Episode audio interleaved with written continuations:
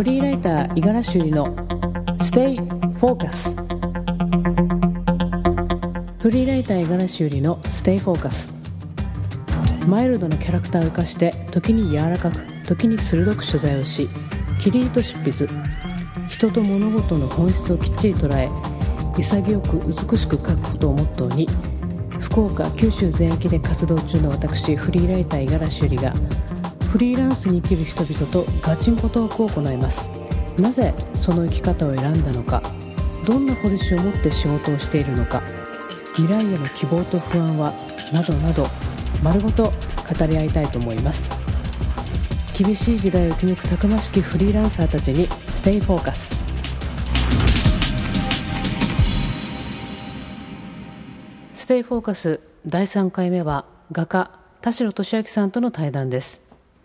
佐賀出身の田代さんは福岡で活動後数年前から東京へ拠点を移して現在多彩な活動を展開されています収録は前回と同様六本木にて行いましたセミの鳴き声を BGM にどうぞ最後までお楽しみください今回画家の田代俊明さんはい。ですこんにちはこんにちは。よろしくお願いします。よろしくお願いしますご無沙汰です。本当に今あの我々は六本木のミッドタウンという。ね、だいぶ涼しくなりまかっしたね。こいいね。こういうとこ。あったかな福岡、ね福岡はこの広さはないかもしれないですね。大堀公園は暑そうだな。でもな大堀公園スターバックスできたらしいあですね。そうそうそう、んなんか なんで知ってるの？なんか聞いたスターバックスで働いてる友達がいて、なんかそうそうできたの。聞きました。あ噂になってるんだ、うん東京まで届いてそるだ。うんそうそう。あなんかすごい素敵な場所になああんなスターバックスができてとかう思って。んうん、ちょっとね、うん。意外だった。そう。あ東京まで届いてるんだ。まあまあ我々は今東京でえっとであもともとでもあなたは福岡にいて、そうですね。うんうんはい。でその時にねあの友達の紹介でお知り合いになった縁があってそうですね。それからいろいろいろいろお世話していただいて。いえいえいえとんでもないはいとんでもない、であの最近いいニュースをあの聞きまして大変自分のことのように嬉しかったのがあのねありがとうございます。上野の森上野の森美術大賞展ですねう。んうんうん大賞は取ってないですけど、うん、大賞展それはまあグループ展みたいなものになるのかしら。もうなんかすごい由緒正しい歴史あるそういうアワードで僕なんかそういう絵を描き始めてもだいぶ経つんですけど、うん。そういうアワードに応募したことがなかったんで、あることは知ってたんだその。あることはしてたんですけど、うん。うんまあ、30になったのでそれを機にそういうアワードにもちょっと挑戦してみようかなと心境の変化もあって。ああなるほど。ちょっとこう遠い感じだったの？じゃあもしかして。そういうものっていうのは。優秀正しいそういう。そうですね。高校生の時から専門的に勉強を始めてて、うんその時にその洋画と呼ばれる、まあ、油絵はやってたんですけど、うんそのまあ20代になってちゃんと、まあ絵で少しずつお仕事ももらうようになってからは大きい絵を描くことがなくなってたんで、あー。あのそういうこうなんていうんですかね一番ベーシックな、うん。そういうアカデミックなその絵画の画壇の世界っていうんですかね、うん。そういうところとはちょっと無縁だったあので、ーそっか。まあ逆に、うんなんだろう。まあいろんなギャラリーとかうん。展覧会を見て、うん。まあ、そういうもちろん自分がそこにチャレンジしない理由はないので、うん。ちょっとチャレンジしてみようかなと思って、うん。うん100号ぐらいの絵を出させてもらって、うん。まあ入選なんでかすったぐらいですけど。そんなまあなんかちょっと飾っていただいたっていうことは。100号ってのはなどれぐらいの大きさなの、100号はね、えー、と結構162センチかける180とかなんかそんなんだと思う。うん。結構でかいですね。結構大きいね。うん。えー、それぐらい作品はん。今までは書いたことある、そのまあ本当に高校の時にあはずっとやってたんですけどあそっか。うんなんかそのどうしても仕事仕事っていうか、まあなんか依頼されたものになると、うんまあ、どういうケースにしろそこまで大きいものに関してチャレンジしたことがなかったんでうんうんうん。結構初めてに近い感じでしたね。っていうか久しぶりだったんで、なる結構勘をつかむのは時間かかったんですけど。そっか。それでも時間かかりつつもまあ応募してみてうん応募してみて。一定のその評価が得られて。いや嬉しかったですね。ね。まあなんかそれにうん。どうしても芸術って良し悪しセンスの良し悪しなので、うん。まあ、その審査員の方が気に入っていただいたっていうので、うん優れてる劣ってるっていうのは僕は一概にそこでは思わないんですけど、うんまあ、たまたまそこでやっぱりね飾っていただけるっていうことは自分が知らないあのたくさんの人に見ていただけるんで、ね。うんすごくそれはあの箔もついた以上に、うんやっぱり皆さんに知っていただけるチャンスがすごく増えたので、良かったと思います、うん。それに加えてもう一つ最近のあのグループ展あでもね、はい。えっとフォフォイル。フォイル、はいはい。そうですね。うん。あのもともと「リトルモア」という、うん。まあ、すごいこうかっこいいアートブックだったり写真集を出す、もう知ってる人はすごく知ってる「リトルモア」という出版社うんがあって、うんまあ、そこの編集長の武井正和さんという方がいらっしゃって、うんまあ、その方が、まあ、新しくフォイルという、うんまあ、出版社兼ギャラリースペースを作られてたんですけれども、うん。僕はあのアートブックっていうか、うん。本を出版することがうん。一つの目標でもあって、ー。うん。まあフォイルから出したいっていうのが、まあ自分の夢でもあるんですけど、うん。まあ、そこからたまたまいろんな経緯を経て、うん。まあ、グループ展に参加させてもらったんで、うんすごくそれは大きな出来事でもあり、これが10年越しのねそうなんですよね。ね夢だったんだよね。さっき話したそうそうそう。それはすごいなと思う私はうんねだってこうなんかブレずに、うあのやっぱりもう一度挑戦しようっていうか10年前はまた、なんだっけそのまたずっとね書き続けるんだったらまたおいで店にって言われて。そね。その話した方がいいですよね、うん、そうね、まあ、かいつまんで。かいつまんで。うん紹介してくれると。なんかそのまあもともとうん。僕が10年前だとまあ 20, 20とか20歳20 20だね。20 21ですね、うんぐらいに、うん。そのリトルモアの武井正和さんが「情熱大陸」に出ていらっしゃって、うん。たまたま僕はそれを見て、うん。まあどんな仕事でもそうかもしれないですけどやっぱ出版するって、うん。やっぱりすごくコストもかかるし、もちろんそのさんの力が動くから、うんやっぱり、まあ、ある程度見込みがないと、うん。そういう結果を出せる人じゃないと、うん。本なんて出版できないものだと思っていたんですけど、うん。まあ、その「情熱大陸」を見る限りでは、うん。武井さんっていう方はその、まあ、僕らみたいにうん。何かを作ってて全然有名じゃない人でも何か感じるものがあればうん。出版をして、うん。まあ、その結果そのスターダムにのし上がったアーティストもたくさんいたりとか、うん。けその部数でもすごく結果を出しているってまあ、いいう、わゆるその登竜門的なこうそうですね、うん。存在になってるうん。わけなんだよね。そうですね、うん。で僕はそれを見てすごく感動したというか、うんうんあもう絶対この人に会わなきゃいけないと思って、うん。もうすぐ電話をしてうん。会いに行ったんですね、福岡から東京まで会いにうん行って、まあ、その時に言われたのが、うんまあ、作品集というか、まあ、自分のポートフォリオを見てもらい、うん。あのでどうしたいのって質問をされたんですよ、で僕はその時、まあ、すごいもう緊張してるし、うんまあ、そのテレビに出てた人にも会えたわけですから、いや僕は本を出したいですって、まあ、自分の中で何回も頭の中でループさせたこうリハーサル通りにあ 僕は本を出したいですって言ったんですけど、で本を出してどうすんのって言われて。まあ頭真っ白になって、うん本を出して、まあ、いろんな人に見てもらいたいですとか、うん。まあ、言うじゃないですか、うん。でいろんな人に見てもらってどうすんの、うん。って言われてシーンとなって、うん。僕は、まあ、だからまあ結局もうあたふたして、うん。僕有名になりたいんですみたいな,、うん。なんかまあそんなこと言っちゃって したら、また武井さんは有名になってどうすんの？って言われたんですね、うん。でそれですごく確信をこうついてくるわけよねうん。そうやって。なんかすごくハッとしてうん黙ってしまって、うん。なんかその時に言われたのが、うん。まあいいものを持ってるっていうふうにはおっしゃってくださったんですけど、うん。まあ、そのもしお前がもうお前がっていうか、ままあ、田代君君が、その今もしそう、うん。本を出版したとしても、うん。そこまで自分の中で何かけその自分の中で何て言うんですかね、うん。先の答えまで用意をしてないっていうか、うん。今出したとしても結局それで終わりだと思うよっていうことを言われて、例えば10年続けてうん見ているとか、うんやっぱり芸術っていうものはすごく奥奥深いものであって、うんやっぱり続けていくことがすごく重要なことであって、うん。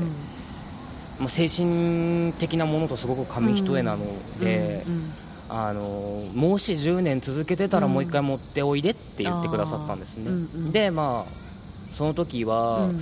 はっきりは分かんなかったんですけど、うん。結果10年続けていいた時に、うん。そのいそれ以降いろんな人に見てもらったりとか、うん。まあ、ちょこちょこお仕事もらったりとか、うん。いろんな言葉をいただいたんですけどどうしても武井さんの言葉だけずっと引っかかっていて、まあその二十歳のぐらいの時は僕は東京に30の時出てるってことも考えもしてないじゃないですか、だから、ね、うん。まあ、たまたまはっと30になった時によっしゃ今持っていくべきだなと思って。でまあうん。武井さんのもとにはもうその、うん。もう何百人もそういう、うん。いろんな人が持ち込みをされてるので、もう持ち込みナイトっていう企画になってって、うん。そういうまあし月に1回いろんな人がまあ受付をしてもらって、うんうん。作品を見てもくれるっていう。うん。でプレゼンテーションをして、うん。いろんな人とディスカッションをするっていう場を設けていただいてたので、うん。もうとっさにすぐさま僕はそこに受付をして、うんうん。あの行ったわけだ。今年の1月に行ったんですね、1月ね。で持ってったら、うん。まあ、武井さんはもうもちろん何百人も見てらっしゃるので、ねうんしかもあの10年前だからね。10年前だし、まあ、覚えてはなかったんですけど、うん。僕覚えてほしいとか思ってなくて、うん。僕がその中ん心の中にずっとあったものをうん。きちんと果たせたっていうことがすごくうん僕の中では嬉しかったんですね、うん。できちんとそのもう一度話をしてうん。こういうふうに言われたから、うん。言われたからっていうわけじゃないんですけど、言われて僕はすごく印象に残ってたので、うん10年続けてきて、うん。今もう一度見てもらおうと思って、で来ましたと、うん来ましたと。うん。でその時に本を出したいのかっていう風なこととか、うん。そういう話にはならなかったんですけど、うん二十歳の時にあんだけん。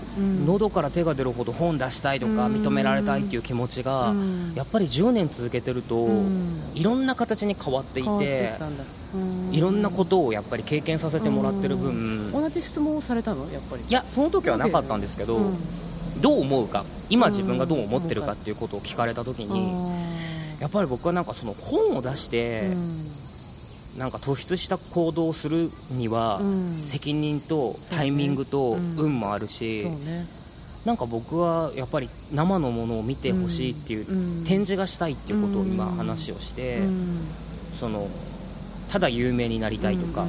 ただ人より出たいとか、うん。そういう欲っていうものは二十、歳の若気の至りだったんでしょうね。全くなくなっていて、でもその全くなくなっていてもっとどんどんどんどん制作したいっていう欲が湧いている時に、うん。グループ展のチャンスをもらったのであなんかやっとこう入り口に入れたのか入なってすごく思ったそれもあれでしょ？確か、えっと、300人中のなんかそんぐらいから12人ぐらい選んでもらって。12名っていうん。選考されて。はい、すごく嬉しかったです。もう展示とかどこかでされてるんですか？えっと先先週か先々週ぐらいに終わったんですけど、うんあ本当。1か月ぐらいやってあもらいま本当、した、はい。ああそっかいやーなんかこうそれはねすごくいい節目にね、うん。なんかなってるよね。なんかその自分が思,、うん。思ってればうん。思ってればっていうのもおかしいんですけど、うん。すごく10年ってうん。歳月にすると長い感じがするけど、ね。僕はすごく、まあ10年って続けることなんて結構うん。普通で、うん。10年続けてきたなってそれを解雇するんじゃなくてどっちかっていうと、うんまた10年始まるからこの10年で何をやろうかっていうふうに思う方が強いなるほどね、ですね。あのちなみにちょっと話がね戻るんだけど、その今までやってきた仕事はい。を大体こうかいつまんでちょっと紹介してほしいんだけど例えばどどんな絵に絵に関してね。絵に関しては、うん。どんなこう仕事としてはありました？もう本当に矢継ぎ早に福岡に住んでる時はいろんな人に見てもらったんで、うんあの本当にへお店の壁画を描かせてもらったり、まあ、そのそれこそお店に絵を買い上げてもらったりとか、あとはその雑誌の挿絵だったり、あまあ、洋服のアパレルのデザインだったりとか、なんか T シャツのねうん。デザインとかもね、そうですね。なんかそういうこまあ本当にちょっとこう絵を何かに、うん。あの二次使用してもらうこととかが多かったんですけど、でも本当にもう僕言っちゃあれですけど、うん。僕なんて価値は20代の時なんて価値なんてあるかどうかなんか分かんないような無名な画家画家自称画家でやってきて、うん。もう言葉ではったりも合わせて、うん。僕頑張りますみたいな感じでやってたところで、うん。福岡の皆さんとかっていうのは、うん。本当に応援してくれる人が多かったので、うん。そのみんなが応援してくれてる分のパワーをどんどんもらってじゃあ自分はどう今度動いていくのかっていうことを勉強させられることがすごい多かったですよね、うん。福岡の時代っていうのはじゃあすごく重要なねすごく重要田代で俊明のこうなんか基礎がそこでこうできていたようなで僕はパソコンで制作をするわけでもないし、うんうん。ウェブデザインをするわけでもないので、うんうん。そのでもやっぱりどうしてもうん。お仕事ってなると何でもやりたくなっちゃうことってあるじゃないですか。いろんなところに手を広げてしまいがちになるんですけど、逆にいろんな人とちゃんと向き合っていけばいくほど、うん、僕は絵画っていうところで絞ってやっぱりやっていきたいなと思ったから、まあ、その上野の森にも応募したっていうのもあるし、ね、あの去年なんですけど、こう言っていいのかな？ホテルイルパラッツォって中洲のデザイン、そうそう福岡にの社長さんに絵を描い上げてもらったんですね。なんかリニューアルオープンをするっていうので、はいはい、あのそれも本当福岡本当10年前ぐらいに僕が動き始めた時にたまたま出会った方が紹介してくださってなんかそのすごくアートに対してあの興味を持ってらっしゃる方でそれもその新進のアーティストとかあのもう本当にクリスティーズとかいうオークションに自分で出向いて絵を買うようなすごくこうセンスある方なんですけどその方がその画家を探していて、僕を紹介してくださって東京まで会いに来てくれて、うん、1ヶ月ぐらい時間をもらって、それこそ生の原画を飾っていただいてるんですね。うん、でやっぱその時に、あのちょっと変な話ですけど、生の原画をきちんとした値段で買っていただけるじゃないですか、でそういうことを本当に身に染みて痛感したっていうか、本当にありがたいことなんだなって思って、あのー、やっぱりその安いお金じゃないじゃないですか。で技術職って例えば伊賀さんとかもね、ね、フリーでやられてるから分かると思うけど、やっぱりとんでもないお金をもらったりとかすると、自分がそれに対して調子に乗ったり、甘んじることが、ちょっと怖いよね。怖いっていうか。それがまあ偶然続いたりすると勘違いするよね、うん、そうそうそう。だから本当にそれは私も怖いな気をつけないとなっていうのは、ね、ありますよね。だから若いうちに、うん、若いうちって僕もまだまだ若いですけど そうですよ。21とか20歳ぐらいの時にもしその武井さんが言った本を出してしまっていたら、うんうん、もし結果が何かどうか出てた場合に自分がどう踏み外すかっていうこととかも、ね、踏み外す。それそれ、なんかあるから、僕はすごいその去年経験させてもらったことはすごく大きな財産だと思うし、もっとたくさん絵を描いて、もっと自分の中で本当に精神性も高めていこうと決意したし、なかなかそういう経験はできないので、なんかだからその川山用で、あんなこんだけ売れたからまた来月もこんだけ売ればこうなるわみたいなのじゃなくって。ちゃんと自分で自分の足できちんと確実に立ってやっていこうっていうのはすごく本当に絵を通していろんな人に教えていただいてますよね。なるほどね。なんかすごくその私たちの仕事私はライターで、画家でってこう、まあ、表に出てくるものはね全然違うんだけれどもだけどその精神的に高めていきたいという部分はすごく共感します、ね、なんかそのアップルストアで前伊賀さんに MC やってもらった時もそういう話を してましたよね2年前ね。そうだったね。うん。いやだけど私はすごく楽しくってそういう話ができること自体が、ね、自分自身がまだまだだってこう気づけるしあこの人はここまで考えてるから自分も頑張らないとっていうなんかこう刺激も受けたしね、楽しかったですねでもね。楽しかった、うん、なるほど分かりました。じゃあ、あのー、またねちょっと今日は時間がそろそろね、はい、なくなってきちゃったのでまだまだ聞きたいことはたくさんあるんですけど、はい。あの東京で3年目ですか？ぐらいですかね、うんうん、引き続き東京拠点に。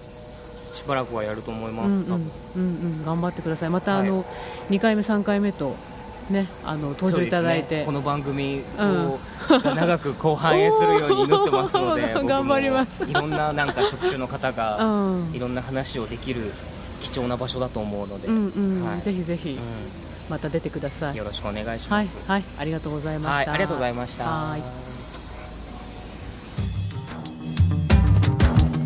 さあステイフォーカス第3回目はいかがでしたでしょうか？